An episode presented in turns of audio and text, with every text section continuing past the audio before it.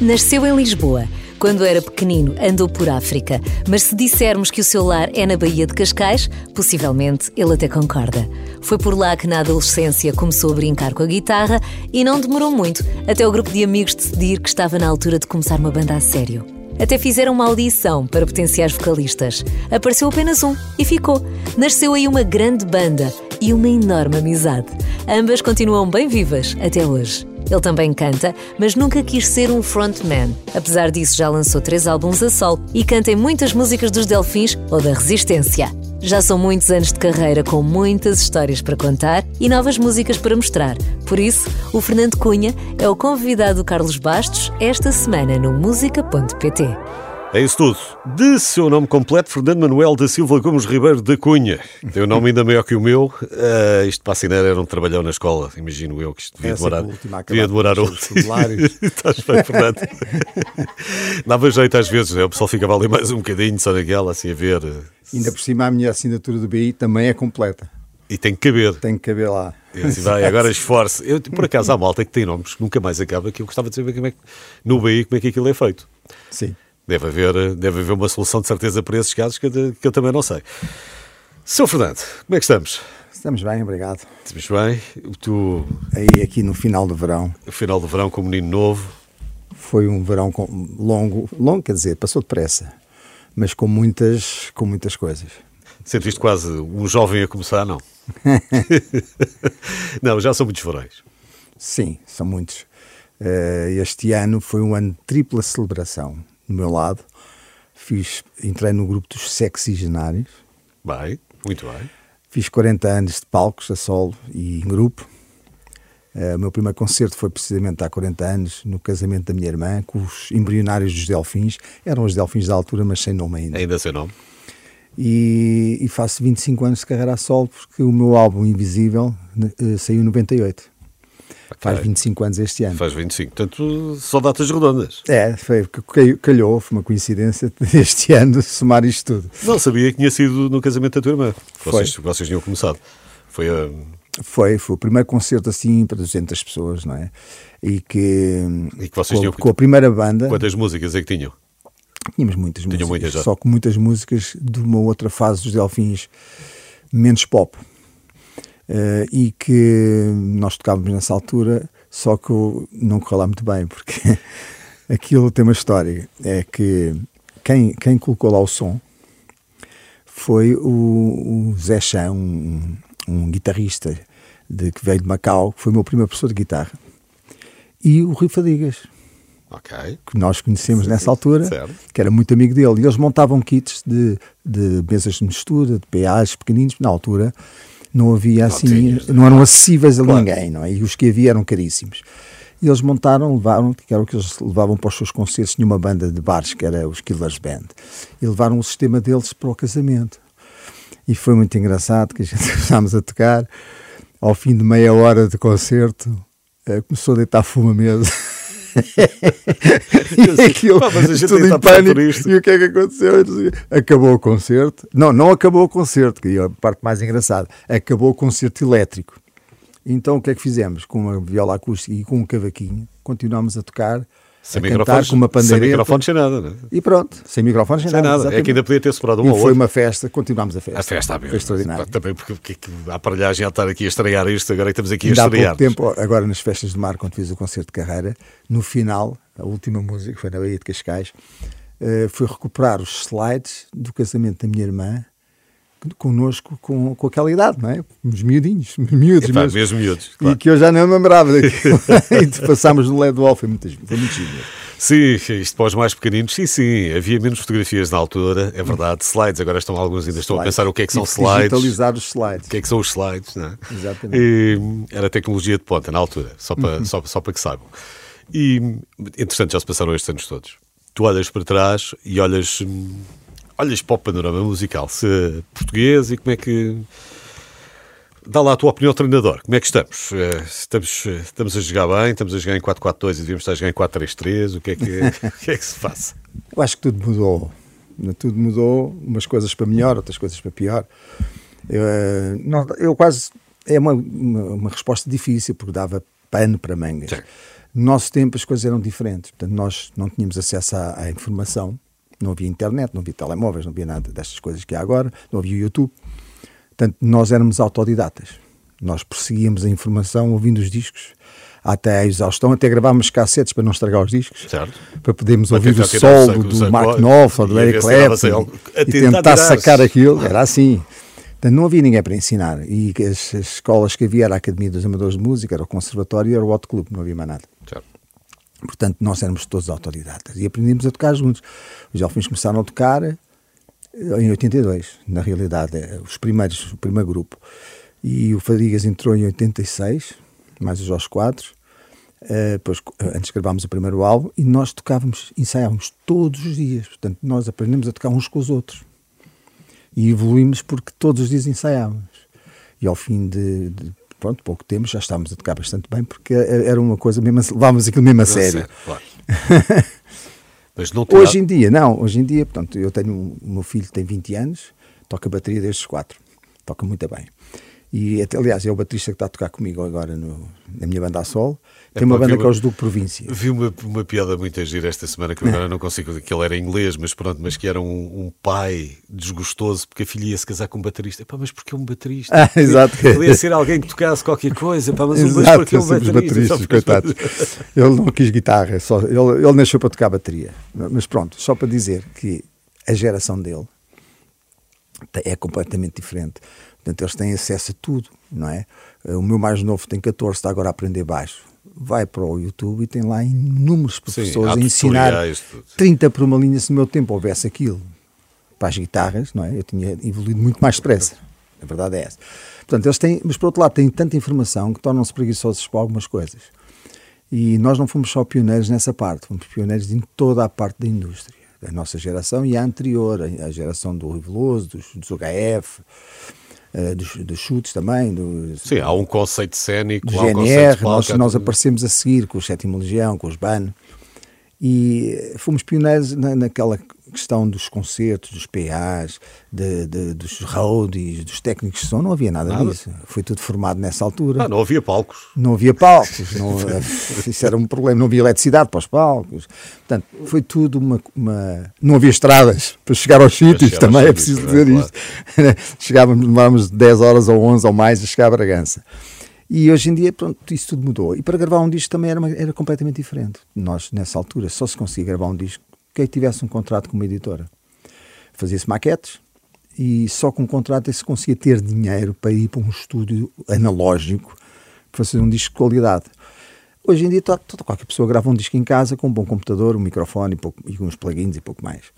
E, portanto, a capacidade de se fazer música é muito maior e há muito mais música, muito mais projetos, muito mais uh, diversos, não é? Por outro lado, Sim, quando eu, eu quando... custa-me agora, por exemplo, há muitos, eu noto agora que há muitos cantores a solo. Cada vez vejo menos bandas a aparecer. É verdade. Já temos falado aqui muito no menos programa bandas, sobre não isso. Não há banda, ou pelo menos do Província, que é essa banda do meu filho, são uma, uma exceção, os quatro e meia, já cá estão os amigos. É uma questão pouco mais é? cultural, é? achas que é uma questão antropológica, que é nesta nova sociedade olhamos cada vez mais para o eu individual e há, e há menos espírito de grupo? Não ou... penso que seja isso. Eu acho que existem imensas bandas, só que não se sabe que elas existem. Nomeadamente em, em estilos musicais mais eh, menos mainstream, ou mais independentes, ou mais uh, heavy metal, ou góticos, ou sei lá, thrash metal, todos estilos que não cabem nas rádios que existem certo. cá em Portugal. Certo. E o que é que acontece? Uh, o mainstream. Em Portugal, isto não é só em Portugal, isto é pelo mundo fora, porque o que estás a dizer das bandas e dos, sim, dos, do, a solo é uma, é realidade em todo Mas eu acho que, é que eu acho que, talvez não seja isto, mas a minha opinião é esta. Eu acho que para o mercado mainstream, para, para as editoras, para os managers, é mais fácil lançar um artista a solo e gerir a carreira de um artista a solo do que uma banda. Uma banda há muitas cabeças a pensar, há muitas acaba por ver muitas vezes há conflitos, há divergências. Claro, normal. E um artista a sol torna-se mais fácil ser dirigido também, por um lado. E não sei se é isto, mas o que é certo é que está a acontecer e muito formatado também, não é? Os artistas que aparecem agora novos a cantar estão muito formatados, são todos muito parecidos uns com os outros.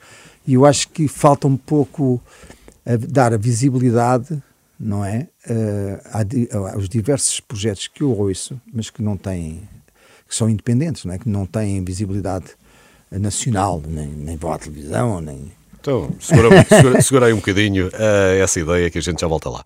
O Fernando Cunha, o meu convidado hoje, tem um novo álbum, chama-se A Linha do Tempo, e tem músicas assim.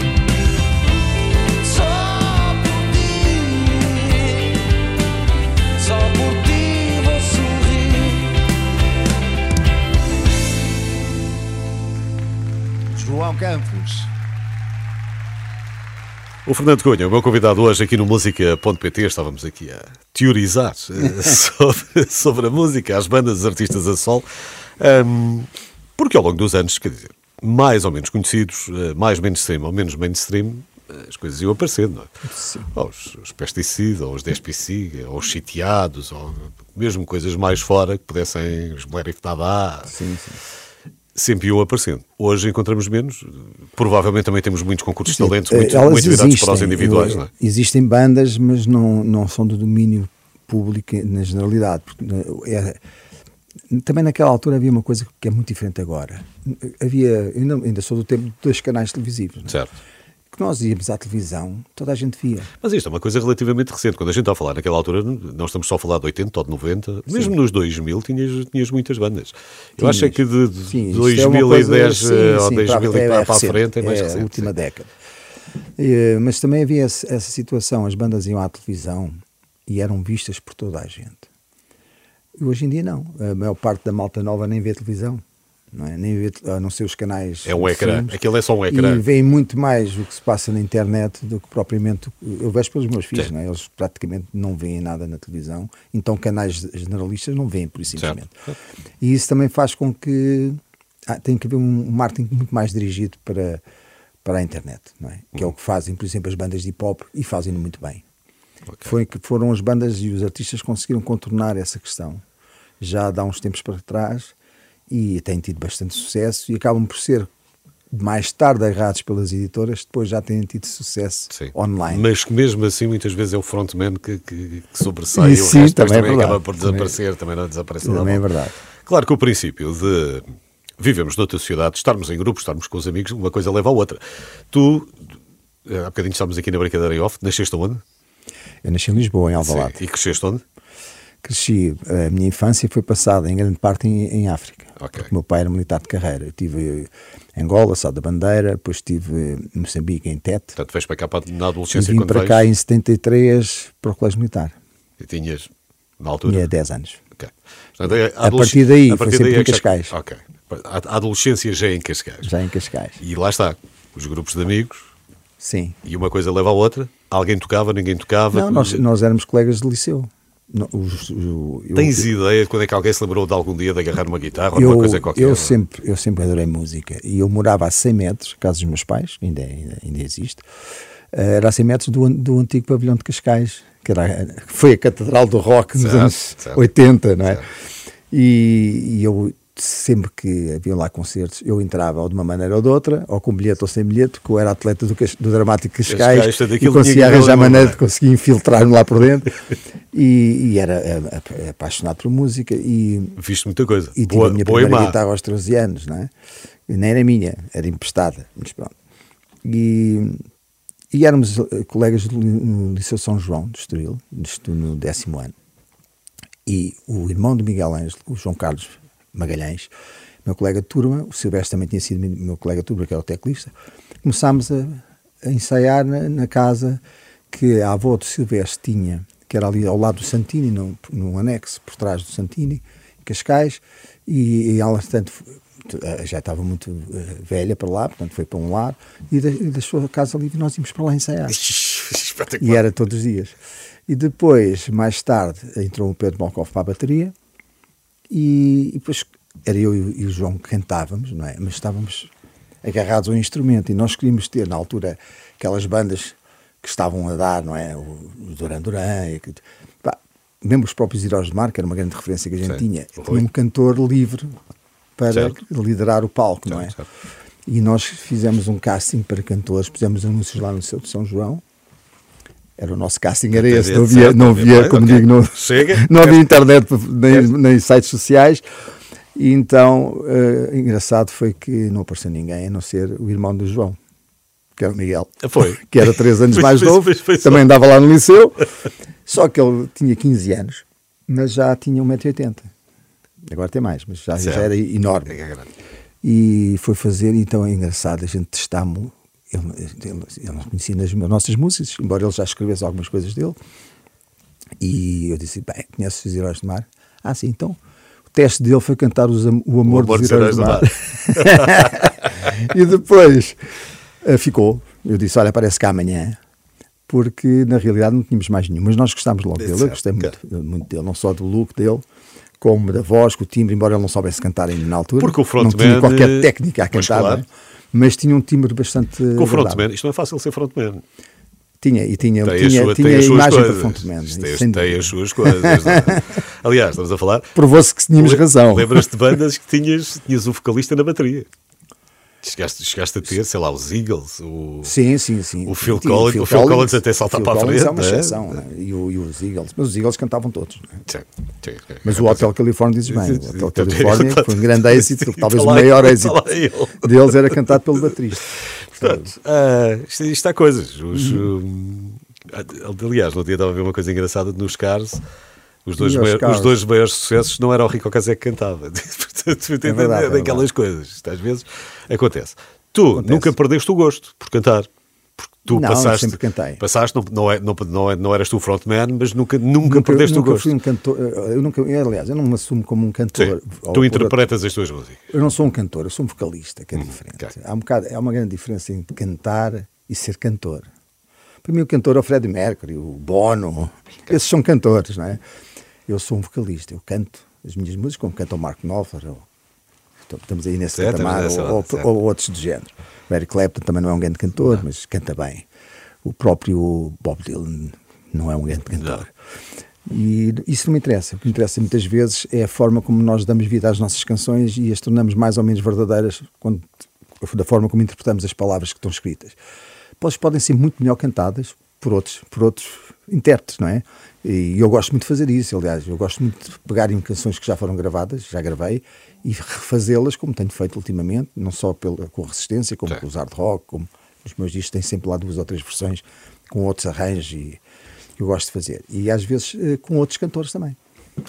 Porque vais buscar às vezes. E às Porque vezes ganham vais... outra vida. Sim, e vais buscar coisas que às vezes não são uh, tão óbvias como isso, não é? Eu, claro. não, sei, eu não sei como é que foi, não, não, não sei como é que foi a escolha dos primeiros tempos, por exemplo, nos Resistência, não sei como é que foi a escolha de, de, da Essa escolha foi muito simples. Oh, cada um trouxe, tínhamos... trouxe as suas, trouxe as suas ideias. Foi mais ou menos assim, aquilo, primeiro, primeiro álbum, a primeira a Resistência nasce uma coisa, uma série de coincidências, não é? Começou porque tínhamos feito um pouco tempo antes de irmos para o estúdio, tínhamos feito um concerto no final de, da campanha política num partido eh, lá no, no Recio, coisa cheia de gente, e eles eh, queriam, queriam contratar os Delfins, mas tinham uma, uma torre de andaimes com 4 metros por 3, ou coisa assim, e, e, e não, não, não, não, havia condições para nós tocarmos. Então, na altura, o meu irmão, que era o nosso manager, disse: fazemos uma coisa acústica. Vais tu, Miguel. O Pedro Aires tinham acabado os Heróis de Mar e ele estava temporariamente a substituir o Rio Fadigas nos Delfins. Portanto, já estávamos juntos. Ok. E, já, e além disso, nós te conhecemos desde sempre, não é? Eu Sim. E, Pedro. e, e disse, olha, vamos convidar o Tim, pá, juntamos mais uma voz, cantamos uma música de cada um, era meia hora, nem isso, 20 minutos. Então chegámos lá e foi assim, não devo para ensaiar. Cá embaixo no camarim, eu ensinei ao Tim as músicas dos Delfins, tocámos o Nasce Selvagem, Santo Ia Regular ao Sol, por aí. O Pedro ensinou-nos o fado. Foi assim mesmo. Foi. E o, o, o Tim ensinou-nos o Circo de Feras. E agora quem é e fomos lá para cima e tocámos. Agora cantas tu esta, cantas esta e tal. Exatamente. E foi um sucesso tão grande. Toda a gente cantou de princípio ao fim. Aquilo não era para ser uma coisa pensada e planeada. Não, não. Foi, foi, foi, ali, para era para aquilo. aquilo. Ora, aquilo correu tão bem que depois, uns tempos, pouco tempo depois, nós tínhamos feito o concerto, um grande concerto dos Delfins no pavilhão Carlos Lopes, talvez um dos primeiros em nome próprio, com a primeira parte era os Diva, e tínhamos um patrocínio do, daquele estúdio que era o Exit Studio, ali na Praça de Chile, que eram umas francesas, onde trabalhava o Jonathan Miller, que depois trabalhou com o uma data de antes, o engenheiro de som. E, e eles patrocinaram os Delfins. Uma semana de, oferecida do estúdio que esse estúdio é caríssimo. Ao Vocês... nível, o nível de Passo de Arcos, o mesmo nível. Tu na altura ainda não tinhas montado? Ainda não tinhas montado não, não, não, não tinha um sócio ainda. Depois montei o estúdio. Não tínhamos um ainda sócio. não tinhas. E então, essa semana era para, oferecida para misturarmos o concerto do Pavilhão Carlos Lopes. Só que, lembras-te do pavilhão? Sim, não é o que é agora. Não, todo. Tinha um som sim, horrível, um reverb ainda maior que o pavilhão de Cascais, tenho impressão. E eu, quando fui ouvir as gravações daquilo, fomos lá ouvir para o, para o Exit Studio, com o Mandy Bastos na altura, e aquilo estava tão mau, o som. Assim, isso, não, não, há nada que eu consiga fazer isto. Não há ponta para onde se lhe pega, isto não, não, não vai funcionar. Então ficámos ali com uma semana. De repente tínhamos uma semana de estúdio. Caríssimo, não é? O que é que a gente faz? Olha, telefone ao Pedro, telefone ao Tim, embora lá gravar aquelas cenas. E foram as mesmas músicas. Coisa... Começámos pelas mesmas músicas. Uma tua, uma outra minha, outra, outra de quem a apanhar. O que é que a gente Começámos com as músicas que nós queríamos potenciar a palavra. por isso é que depois chamámos Palavras ao Vento. Era o Nasce Selvagem, o Circo de Feras. Depois eu escolhi o Não Sou o Único, gostava muito dessa música, era o lado B do Circo de Feras. Essa é que não era conhecida na altura, que era escrita pelo Zé Pedro. E gravámos o Fado, gravámos o Nunca Mais, dos Heróis do Mar, gravámos o Aquele Inverno. Aliás, acabou por ter quatro músicas de Elfim, isto no meu quarto, e a Marcha dos Alinhados também. E foi assim. E aquilo de repente estoura. Saiu, saiu, estourou. Estourou e passámos. Nós tínhamos lançado os Alinhados um ano antes, com 10 mil vendas, não é? Foi disco prata. E a resistência chegou aos 150 mil. Certo. Aliás, que foi tão curto, o, o Mana Mana é quase logo a seguir, não é? É logo a seguir, o ano a seguir. Porque aquilo foi a, louco, foi, foi, foi a loucura. A, foi a, loucura. A, gente, a gente só existimos 3 anos. Aquilo foi 91 a 94. Foi muito intenso. Depois, em 94, fizemos. Peraí, ainda... peraí, Não me contes tudo de uma vez, senão temos, okay. temos, mais música para ouvir. Se o Fernando Cunha está cá hoje.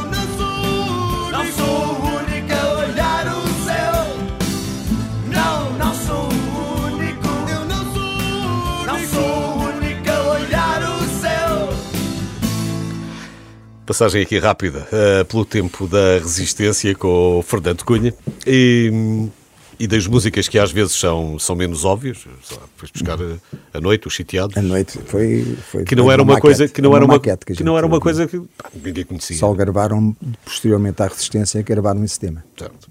E tu estás em quantas a cantar? Por acaso não tenho ideia assim, assim de, de Não, olha que falavas há pouco dos cantores. Por acaso eu era o eu e Pedro Pedro também cantou no primeiro disco, cantava na Resistência. cantou Nunca Mais. Eu acabei por cantar o Não Sou o Único, foi o primeiro single, foi a canção com mais sucesso, e no segundo álbum foi o Homem é Sempre Longe Demais, que também foi o single era eu a cantar. foi uma coincidência, calhou. Foram as músicas que foram escolhidas, não fui eu que escolhi, não é? Para irem para a rádio. Uh, mas e pronto. ninguém estranhou. O que é curioso é que depois ninguém estranhou. Não. Se estou a cantar. Não, porque era um projeto novo e também havia. Toda a gente cantava nos refrões. E porque na realidade eu sempre cantei, não é? Eu, eu, sempre fiz as segundas vozes dos Elfinhos e por aí fora. E também no hard rock e pronto. E, e gosto de cantar, mas nos Delfins, para mim, era o formato de Delfins era como vocalista que tivesse liberdade para andar pelo palco, como o Miguel faz, e muito bem. Uh, e uma pessoa agarrada a uma guitarra não consegue fazer. Não, não é. é outro estilo, é outro filme. É Mas pronto, uh, tem sido uma, uma vida cheia de, dessas canções e desses projetos e trabalhar com esses músicos todos. E aqui no, no, no Tu ainda demoraste um bocadinho, porque o teu primeiro solo é de 98, não é? Isto é para do ano da Expo. É o invisível. Isto era, tudo era possível. Na, na altura da Expo tudo era possível. Era. Todos os sonhos eram possíveis. Eh, não Sim. teve nada a ver com a Expo. Calhou a ser naquela altura porque foi um Não, já tinha, a gente já tinha esse contrato, eu e Miguel, para fazer isto a solo já com dois anos antes mas não o quisemos fazer porque, porque tínhamos outras prioridades, nomeadamente com os Delfins. E acabou por sair, e é um disco étnico, é um disco que não cabia no repertório dos Delfins nessa altura. Uh, Sim, isto é bom a gente ter, ter a noção e, que. E é uma das coisas que eu gosto muito na minha carreira a solo, que é por isso que distingo muito a carreira a solo das minhas bandas. É eu poder fazer o, o que eu quero, me apetecer. Certo e poder sair daquele, daquele, daquela baliza que é os Delfins, ou que é a Resistência, ou que é o Hard Rock, são coisas mais. Há coisas que não cabem ali, há coisas que não cabem ali. e, eu, e eu, no caso do Invisível, fui buscar músicos, também tenho muitos colaboradores de, das bandas que mas às vezes é uma questão de tempo, não é? É bom a gente lembrar-se que para não, não é as letras, é o, os ritmos. sim, mas em 96, coisas... 97 os Delfins estavam no, no, sim, num, sim, num pico sim, brutal e portanto tem sempre depois há, há tempo não Sim. tens agenda para fazer outro tempo, porque tens sempre um concerto. Não é fácil. Estás sempre é? a fazer as malas para não, não sei para é fácil arranjar é, tempo, mas quando se quer arranja-se sempre. Mas uh, em termos musicais são diferentes disto a solo. Eu posso ter os colaboradores que quiser, posso tocar com a banda que eu quiser e vou aprendendo mais, porque acabo. Isto para mim é muito importante tocar com outros músicos. Eu gosto muito de tocar com, com os músicos com que toco habitualmente, sem dúvida, mas sempre que toco com músicos diferentes aprendo qualquer coisa, eles comigo ou com eles. Sejam mais novos, sejam mais velhos, não interessa. No caso do Invisível, tive os African Voices, tive o Bossy C, tive o General D, tive eh, uma, um percussionista brasileiro fantástico, era o, o Castora, tive uma série de cantores convidados, tive o Rui Veloso, Pedro Aires, Miguel, o Olavo, Miguel Gameiro. Estava aqui a olhar para a lista. E, e, tinha ritmos africanos, ritmos brasileiros, coisas que não faria nos Delfins, não é? Depois, no, na guitarra a tocar, foi o meu segundo álbum, que já é de, de, de agora de, 2018, né? É. Esse aí fiz uma coisa que também era impensável fazer nos Delfins, que é fazer um disco metade instrumental, que eu adoro fazer instrumentais, e metade cantado, em que pude musicar músicas, uh, poemas de Fernando Pessoa, por exemplo. Uh, são dois, duas músicas que são, são uh, poemas de Fernando Pessoa e, de, e heterónimos. Vou fazer mais. E convidei lá, lá está, aquilo, normalmente convidam-se os vocalistas, não é? Neste disco eu só convidei guitarristas. São guitarristas que tenho acompanhado a minha carreira e eu a deles, que gosto muito, e eu tive seis nesse, nesse disco. Uh, o Paulo Gonçalves José Osmar, o Flac, o João Cabeleira, o Totrips, o João Alves. É, Tudo rapaziada que está agora a começar. Sim, e fizemos sim. um concerto no Tivoli da apresentação desse disco com todos esses guitarristas e que acabámos todos em palco na última música que foi na nossa vez, que está fantástico. Pronto. E pronto, pronto, a seguir foi o, a, é difícil, a linha do tempo. É difícil conseguir ter estas E agora o disco ao vivo foi este que tens aí, que é o que foi gravado no Teatro Maria Matos. É, as datas valem o que valem, mas tu tens o primeiro em 98, tiveste o teu tempo até lançares o teu primeiro sol. E depois uh, estás, outra, estás outra vez à espera para 5 Não, não dá. Depois agora tens uma série deles seguidos. É? Era impossível. Nós não, não conseguíamos, nós tínhamos uma agenda muito carregada. Também a Resistência teve 18 anos para voltar. Sim. Porquê é que não voltámos antes? Não conseguíamos. Os Madre Deus tinham turnés internacionais, os chutes tocavam cento e tal concertos por ano, os Delfins também, os, os, os Santos e também. Sim, juntares aqueles All-Stars. Só conseguimos regressar em 2012 e desde aí estamos juntos, não é? Temos, já gravámos dois discos de estúdio e dois ao vivo. Estamos há mais tempo juntos agora do que tivemos nos anos 90.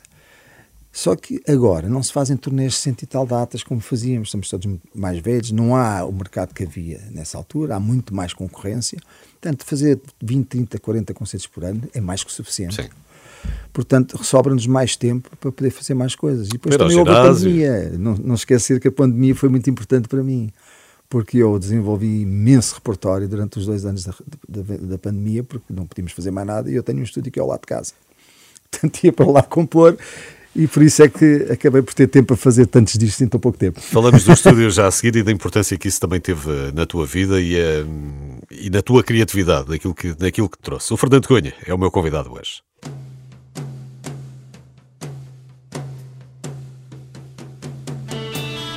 Eu sempre gostei de ti, eu sempre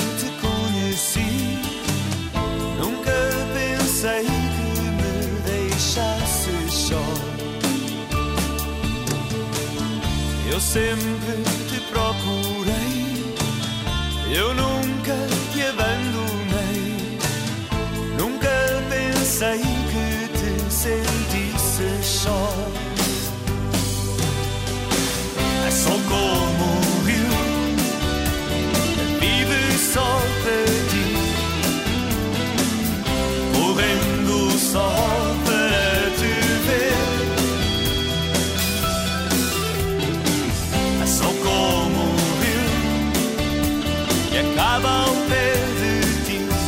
Sempre assim.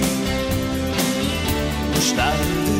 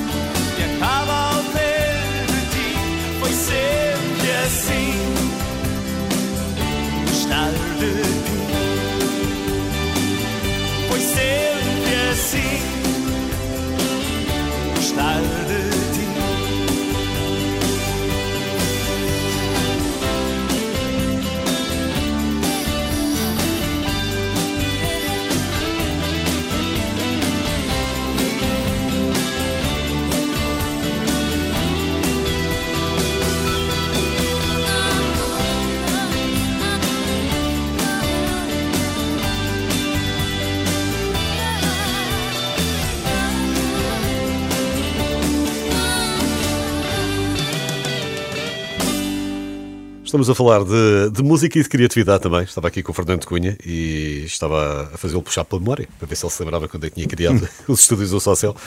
80 aí? Portanto, a sala de ensaios foi em 88, 89, ah, quando sim. eu saí da tropa. Depois foi sala de ensaios e foi, teve o upgrade para estúdio quando começámos a gravar as maquetes do Ser Maior, em 92, 93. Ok, por aí. Foi Isso. Um ano. E depois a partir daí Abriu-te as sempre... portas, a partir daí há tempo ilimitado de estúdio ou não? A partir daí. Ou tu fazes uma eh, gestão eh, profissional minha- daquilo e aquela também não pode ser- costela também não de- pode ser a toda a hora. A minha outra costela, não é? Que é a minha costela de produtor, porque eu, eu estava a estudar engenharia eletrónica e sempre quis ser engenheiro de som e produtor. Não havia cursos na altura que eu frequentei o técnico. Portanto, não, não dava.